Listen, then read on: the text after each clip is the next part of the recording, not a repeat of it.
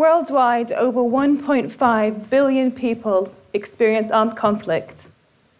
In response, people are forced to flee their country, leaving over 15 million refugees.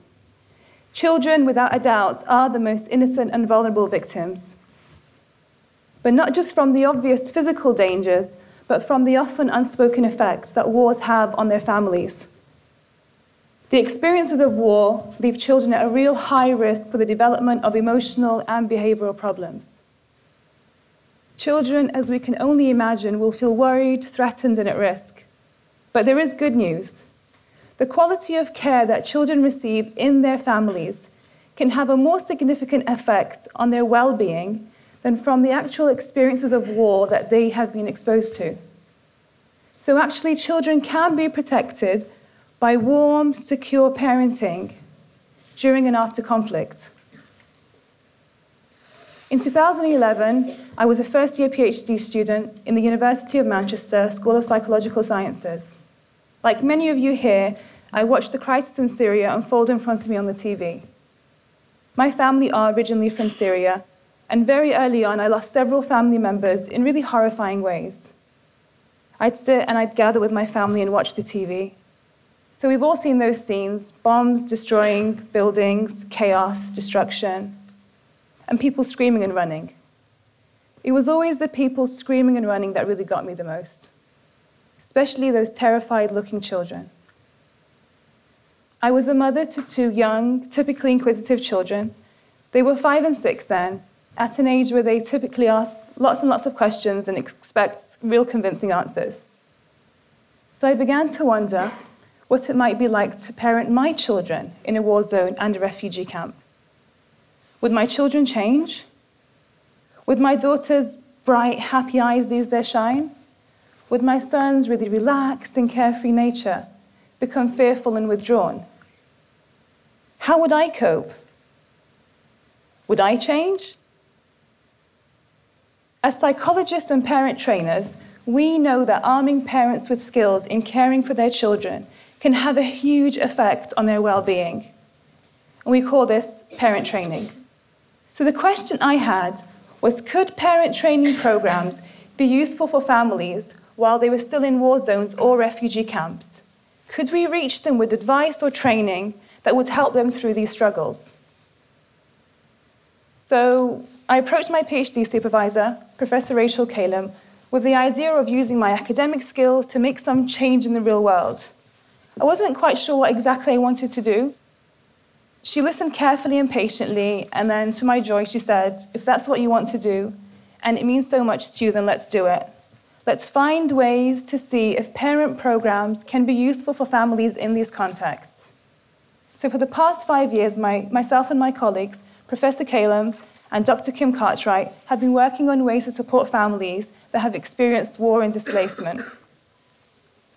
Now, to know how to help families that have been through conflict support their children, the first step must obviously be to ask them what they're struggling with, right? I mean, it seems obvious, but it's often those that are the most vulnerable that we're trying to support that we actually don't ask. How many times have we just assumed we know exactly the right thing that's going to help someone or something without actually asking them first? So I traveled to refugee camps in Syria and in Turkey, and I sat with families and I listened. I listened to their parenting challenges, I listened to their parenting struggles, and I listened to their call for help. And sometimes that was just paused, as all I could do was hold hands with them and just join them in silent crying and prayer. So they told me about their struggles.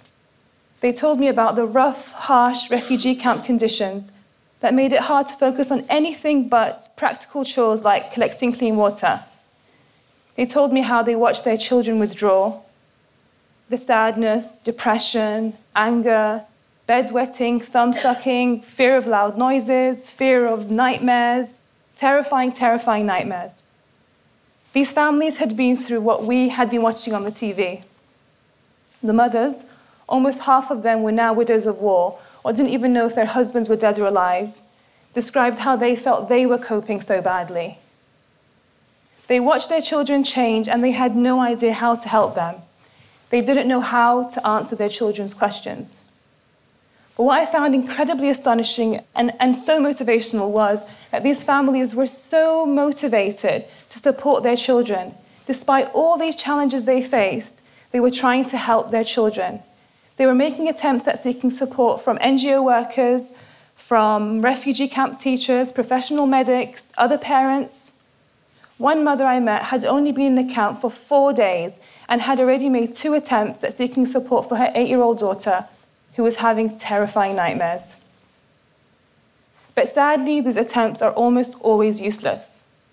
Refugee camp doctors, when available, are almost always too busy or don't have the knowledge all the time for basic parenting support.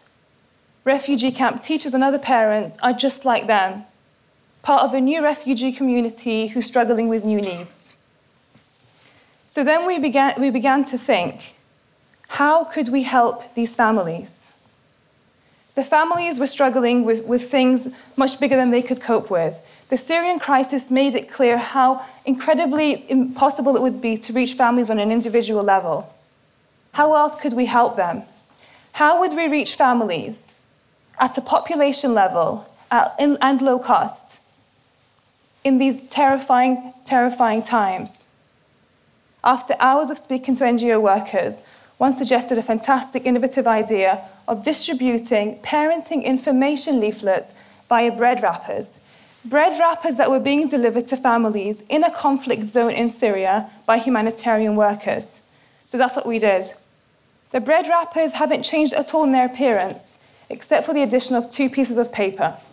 One was a parenting information leaflet that had basic advice and information that normalized for the parent what they might be experiencing and what their child might be experiencing, and information on how they could support themselves and their children, such as information like spending time talking to your child, showing them more affection, being more patient with your child, talking to your children. The other piece of paper was a feedback questionnaire, and of course, there was a pen. So, is this simply leaflet distribution, or is this actually a possible means of delivering psychological first aid that provides warm, secure, loving parenting? We managed to distribute 3,000 of these in just one week. What was incredible was we had a 60% response rate. 60% of the 3,000 families responded. I don't know how many researchers we have here today, but that kind of response rate is fantastic. To have that in Manchester would be a huge achievement let alone in a conflict zone in Syria, really highlighting how important these kinds of messages were to families. We, I remember how excited and eager we were for the return of the questionnaires. The families had left hundreds of messages, most incredibly positive and encouraging. But my favorite has got to be thank you for not forgetting about us and our children. This really illustrates the potential means of the delivery of psychological first aid to families and the return of feedback too. Just imagine replicating this using other means such as baby milk distribution or female hygiene kits or even food baskets. But let's bring this closer to home because the refugee crisis is one that is having an effect on every single one of us. We're bombarded with images daily of statistics and of photos, and that's not surprising because by last month, over 1 million refugees had reached Europe. 1 million. Refugees are joining our communities, they're becoming our neighbors, their children are attending our children's schools. So we've adapted the leaflet to meet the needs of European refugees. And we have them um, online, open access in areas with a really high refugee influx. For example, the Swedish Healthcare uploaded it onto their website Within the first 45 minutes, it was downloaded uh, 343 times, really highlighting how important it is for volunteers, practitioners, and other parents to have open access psychological first aid messages. In 2013, I was sitting on the cold, hard floor of a refugee camp tent, with mothers sitting around me as I was conducting a focus group. Across from me sat an elderly lady with what seemed to be a 13 year old girl lying beside her, with her head on the elderly lady's knees. The girl stayed quiet throughout the focus group, not talking at all, with her knees curled up against her chest. Towards the end of the focus group, and as I was thanking the mothers for their time, The elderly lady looked at me while pointing at the young girl and said to me, Can you help us with? Not quite sure what she expected me to do, I looked at the young girl and smiled, and in Arabic I said, Salam alaikum, shu ismek, what's your name? She looked at me really confused and unengaged, but then said, Halul. Halul is the pet name for the Arabic female name Hala, and is only really used to refer to really young girls. At that point, I realized that actually Hala was probably much older than 13. It turns out Hala was a 25 year old mother to three young children. Hala had been a confident, bright, bubbly, loving, caring mother to her children, but the war had changed all of that. She had lived through bombs drop, being dropped in her town. She had lived through explosions. When fighter jets were flying around their building, dropping bombs, her children would be screaming, terrified from the noise. Hala would frantically grab pillows and cover her children's ears to block out the noise, all the while screaming herself. When they reached the refugee camp and she knew they were finally in some kind of safety, she completely withdrew to acting like her old childhood self. She completely rejected her family, her children, her husband. Hala simply could no longer cope. Now, this is a parenting struggle with a really tough ending, but sadly, it's not uncommon. Those who experience armed conflict and displacement will face serious emotional struggles. And that's something we can all relate to. If you have been through a devastating time in your life, if you have lost someone or something you really care about, how would you continue to cope? Could you still be able to care for yourself and for your family? Given that the first years of a child's life are crucial for healthy physical and emotional development, and that 1.5 billion people are experiencing armed conflict, many of whom are now joining our communities we cannot afford to turn a blind eye to the needs of those who are experiencing war and displacement. We must prioritize these family needs to those both internally displaced and those who are refugees worldwide. These needs must be prioritized by NGO workers, policymakers, the WHO, the UNHCR, and every single one of us in whatever capacity it is that we function in in society. When we begin to recognize the individual faces of the conflict, when we begin to notice those intricate emotions on their faces, we begin to see them as humans too. We begin to see the needs of these families, and these are the real human needs. When these family needs are prioritized, interventions for children in humanitarian settings will prioritize and recognize the primary role of the family in supporting children. Family mental health will be shouting loud and clear in global international agenda. And children will be less likely to enter social service systems in resettlement countries because their families would have had support earlier on.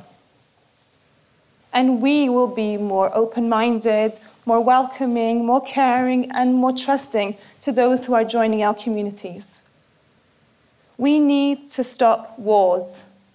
We need to build a world where children can dream of planes dropping gifts and not bombs. Until we stop armed conflicts raging throughout the world, families will continue to be displaced, leaving children vulnerable. But by improving parenting and caregiver support, it may be possible to weaken the links between war and psychological difficulties in children and their families. Thank you.